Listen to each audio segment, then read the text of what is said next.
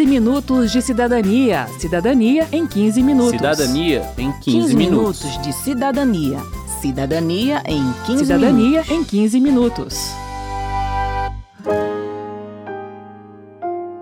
Uma advogada autista, um médico autista, um relacionamento entre pessoas autistas, essas situações soam tão extraordinárias que parecem até roteiro de filme.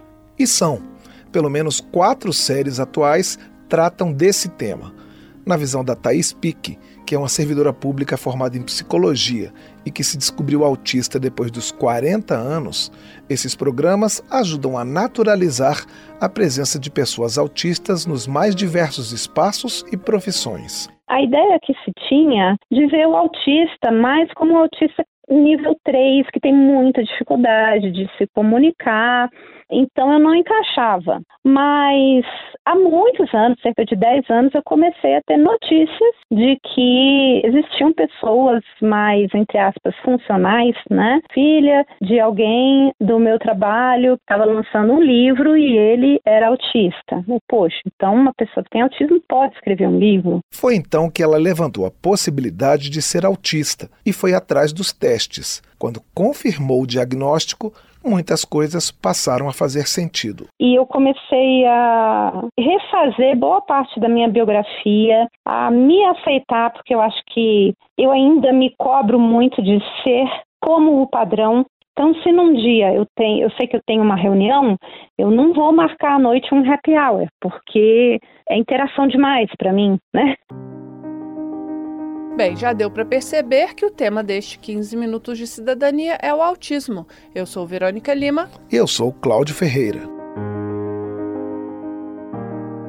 O autismo tem um nome médico, transtorno do espectro autista, ou TEA. Fala-se em espectro porque há dentro do autismo três níveis de dificuldade e de necessidade de suporte. O psiquiatra da infância e adolescência do Hospital Universitário de Brasília, André de Matos Salles, explica as características de cada nível. O nível 1 seriam crianças e adolescentes que precisam, de fato, de, de, suporte mínimo, né, que conseguem ter uma autonomia, que conseguem desenvolver suas características, sua rotina diária. Já o nível 2 já são crianças que têm um pouco mais de dificuldade, um pouco mais de comprometimento, principalmente na comunicação social, na fala, demandam mais de suporte, um pouco mais de auxílio. E já os indivíduos que estão no nível 3, esses de fato precisam de bastante suporte, bastante auxílio por terem um comprometimento maior. Antes, os casos de nível 1 eram conhecidos como síndrome de Asperger, e isso também ajudou a confundir a Thaís. Mas esse termo está em desuso, e o nome agora é um só, TEA. O autismo não é uma doença, é um transtorno. E não existe um marcador neurológico, como um gene específico, que faça com que o indivíduo seja ou não autista. O psiquiatra André Salles explica. A gente pensa como se fosse uma cesta, né, que você pode ter um ou dois genes ali dentro daquela cesta, ou você pode ter cinco, seis genes naquela cesta. Os genes em si não vão causar o autismo, mas eles podem trazer uma propensão. Nas palavras do médico, o autismo é um conjunto de características. A principal delas é a dificuldade na comunicação social, tanto na comunicação verbal, através da conversa, da fala, quanto na comunicação não verbal, pelo entendimento das expressões, gestos e emoções. O autista tem grande dificuldade de entender essa comunicação e também de se expressar de acordo com as suas regras, que muitas vezes não são claras. A Thaís dá um exemplo chegou uma amiga da minha mãe e ela chegou toda feliz, tinha comprado um sapato novo. Ela, ah, Thaís, o que, que você achou dessa minha bota? Eu falei, olha, parece que você comprou na feira. Como eu falava isso? Mas eu achava que tinha que se falar a verdade, né? Então fazia comentários realmente sem avaliar como é que isso chegava no outro. Ela lembra que, mesmo quando as pessoas a alertavam sobre esse comportamento, ela não era capaz de compreender o problema. Se você fala assim geral demais, eu não vou entender. Tem que ser específico. Olha, quando você falou isso e tal, a outra pessoa se sentiu assim. E não era assim que chegava para mim. Então era meio inócuo, porque eu não continuava sem entender. Outra característica comum no autismo é a hipersensibilidade auditiva. Barulho incomoda demais. Quando a Thaís está em uma sala cheia de gente falando alto ao mesmo tempo, a sensação é a mesma de quando alguém arranha a unha na lousa, ou seja, dá uma agonia danada e ela tem vontade de sair correndo. Hoje ela tem no trabalho um abafador, um protetor contra ruídos de máquinas usado por trabalhadores. Por outro lado, pode haver uma hipossensibilidade tátil.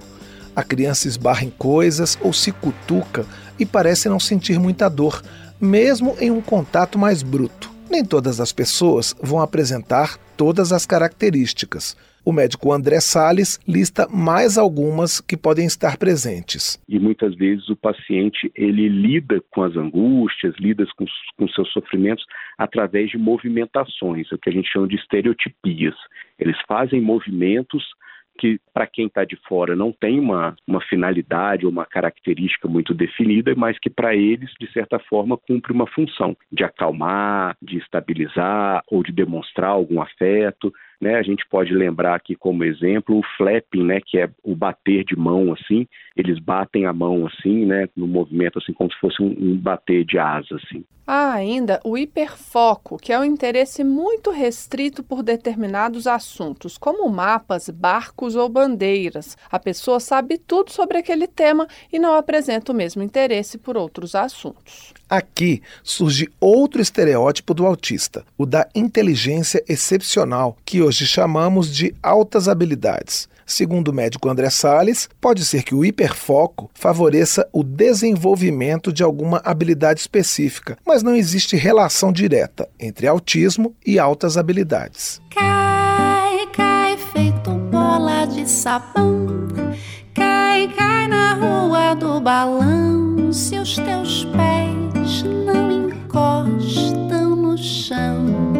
Aos seis meses de idade, Pedro Henrique era visto como um bebê sério.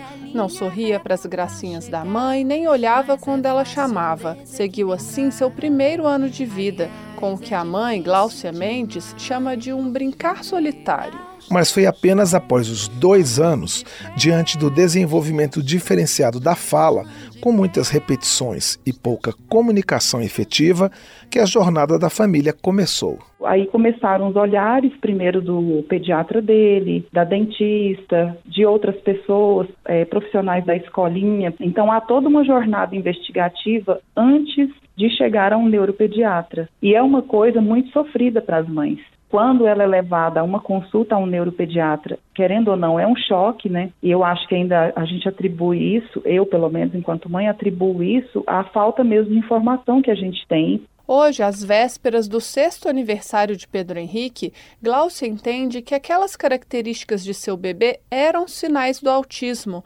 mas naquele momento ela não tinha condições de saber disso. E é por isso que a Lucinete Ferreira, da AbraCIDF, Associação Brasileira de Autismo, Comportamento e Intervenção, defende que as famílias sejam orientadas para reconhecer os primeiros sinais. O diagnóstico precoce é importantíssimo para dar maior qualidade de vida à criança. Cada criança tem seu tempo. Essa frase é perigosíssima, porque às vezes você fica com a criança até seus 4, 5 anos sem diagnóstico, enquanto que ele poderia estar sendo estimulado. É a família que deve falar para o médico: olha, não tem contato de olhar, não tem reciprocidade, apresenta estereotipias, que são movimentos repetitivos, ecolalias, baixa tolerância à frustração. A baixa tolerância à frustração é aquele excesso de birra. Estereotipias são movimentos repetitivos, como o bater de mãos que o médico André Salles citou.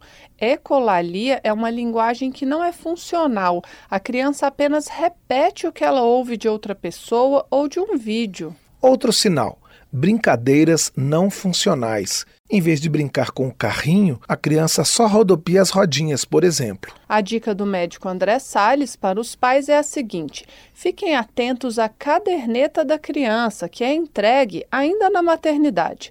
A gente só costuma se lembrar dela na hora de dar as vacinas, mas ela traz também escalas, gráficos e tabelas com o tempo esperado para o desenvolvimento de cada habilidade. É muito importante a gente entender o que esperar do indivíduo naquela faixa etária e entender se aquilo que ele está apresentando é um atraso, é um atraso importante, é um atraso caso que precisa de uma intervenção. Talvez o diagnóstico possa ficar no segundo tempo, mas a observação dessas dificuldades e trabalhar essas dificuldades da maneira mais precoce possível é fundamental. Assim, dá até para buscar a transição de um nível mais alto, como o 2 do Pedro Henrique, para um mais baixo, como o 1 da Thaís. É com esse objetivo que a Gláucia Mendes se dedica diariamente ao desenvolvimento do filho. Hoje, o que eu espero para a vida adulta do meu filho é chegar a um desenvolvimento em que ele possa ter autonomia. Eu vejo a evolução, eu sinto o quanto meu filho evoluiu, o quanto meu filho teve independência, principalmente nas atividades diárias, assim, de, por exemplo, ir ao banheiro,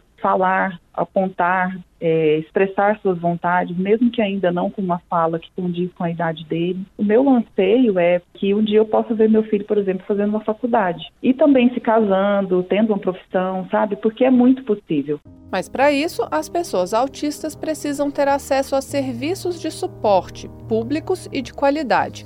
E a sociedade precisa mudar o seu olhar em relação a todas as deficiências. O diagnóstico de autismo ou de qualquer outra deficiência não define uma pessoa. Cada indivíduo tem sua personalidade, seus interesses, suas características.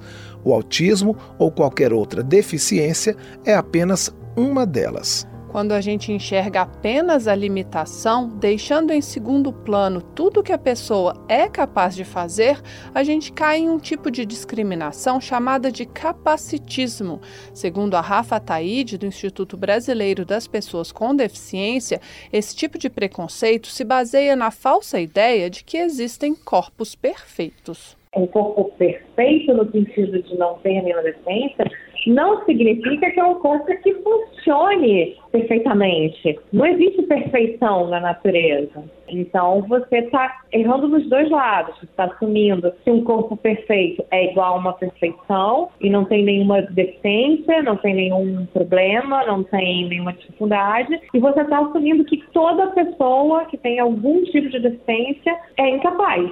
Infelizmente, ainda estamos longe de vencer esse preconceito. A Lucinete Ferreira, da Abraci DF, dá alguns exemplos de episódios que as pessoas com autismo ainda precisam enfrentar no Brasil. Nós tivemos uma situação bem dramática lá na, na porta da Abraci. Uma menina com autismo em crise lá dentro e as pessoas rindo na porta da Abraci. Eles estavam na porta de uma instituição que atende pessoas com autismo e falando que deveriam jogar um balde de água. Ah, na presença de uma birra, de uma, de uma grande crise, você só tem pessoas que te apontam o dedo e diz que é falta de limite, diz que aquilo é falta de um balde de água fria. Aí você encontra discriminação lá na escola, né? Que tem o pai que acha que porque o menino é um pouco mais agressivo não pode estudar com os filhos dele. No transporte público, onde uma mãe tem negado um assento que é para pessoa especial porque ela está com a criança com autismo e a pessoa olha e fala, mas ele, ele não tem problema físico. Para ajudar, a Gláucia, mãe do Pedro Henrique, escreveu o livro E quando um de nós é autista? O João é um menino autista que ama barcos e a Laura é a amiguinha que descobriu uma maneira de se divertir com ele, brincando com o que ele mais gosta, mas cada dia de um jeito diferente. Nas palavras da Thaís, se as pessoas aceitassem que somos diferentes e tudo bem, talvez ela nem precisasse de um diagnóstico. Sua forma direta de falar não seria interpretada como descaso ou arrogância, e seu incômodo com o barulho não seria visto como frescura. Seriam apenas jeitos diferentes de lidar com a vida, como todos nós temos. Termina aqui o 15 Minutos de Cidadania, que teve produção de Cristiane Baker e Lucélia Cristina, reportagem e texto de Verônica Lima, trabalhos técnicos de Indalécio Vanderlei, edição de Cláudio Ferreira e apresentação de Verônica Lima e de Cláudio Ferreira. Se você tem alguma dúvida, mande para gente. O e-mail é rádio.câmara.leg.br e o WhatsApp é 61 999 78 90 80. O 15 Minutos de Cidadania é produzido pela Rádio Câmara e transmitido pelas rádios parceiras em todo o Brasil, como a Rádio da Família 87.9 FM da cidade de Tubarão, Santa Catarina. Você pode conferir todas as edições do programa no site radio.câmara.leg.br e no seu agregador de podcast preferido. Uma boa semana e até o próximo programa. 15 minutos de cidadania. Cidadania em 15 minutos. Cidadania em 15, 15 minutos. minutos de cidadania. Cidadania em 15 Cidadania minutos. em 15 minutos.